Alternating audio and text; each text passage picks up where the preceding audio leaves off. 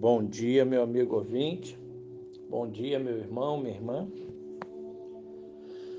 Hoje eu quero ler com vocês o livro de Filipenses, capítulo 4, os versículos 8 e 9.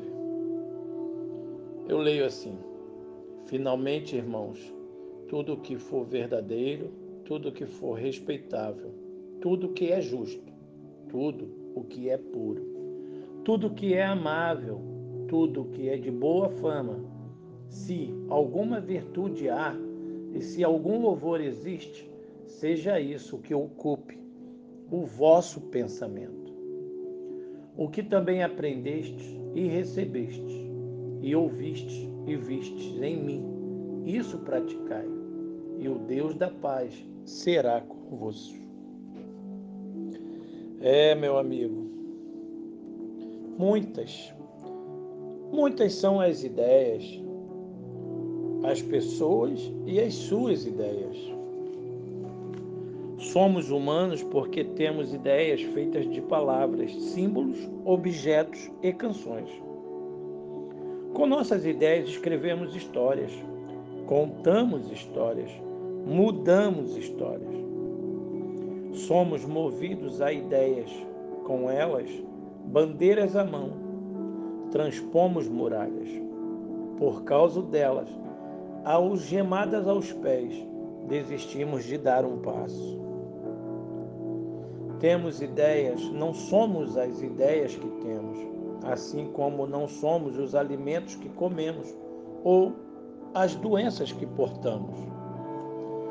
Quando nossas ideias se chocam contra outras, tendemos tornar nossa ideia que devemos eliminá-las, tarefa que pode ser válida, desde que efetivada através da introdução e exposição de outras ideias, jamais por meio de socos, porretes, fuzis ou bombas.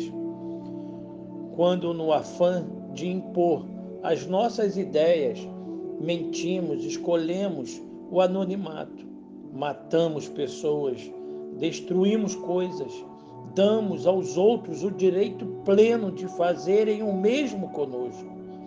Tem que ser terminantemente proibido odiar as pessoas que pensam ou creem diferentemente de nós.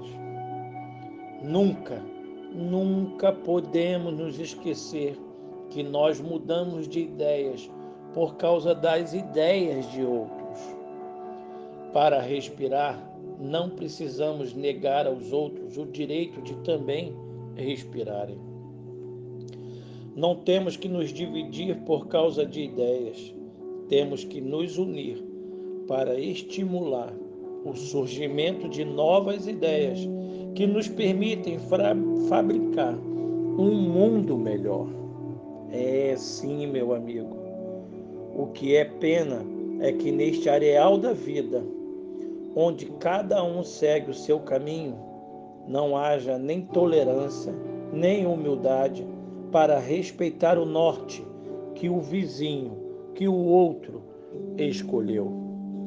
É, meu amigo, siga com suas ideias, sabendo respeitar a ideia do próximo e vivendo em comunhão com o próximo.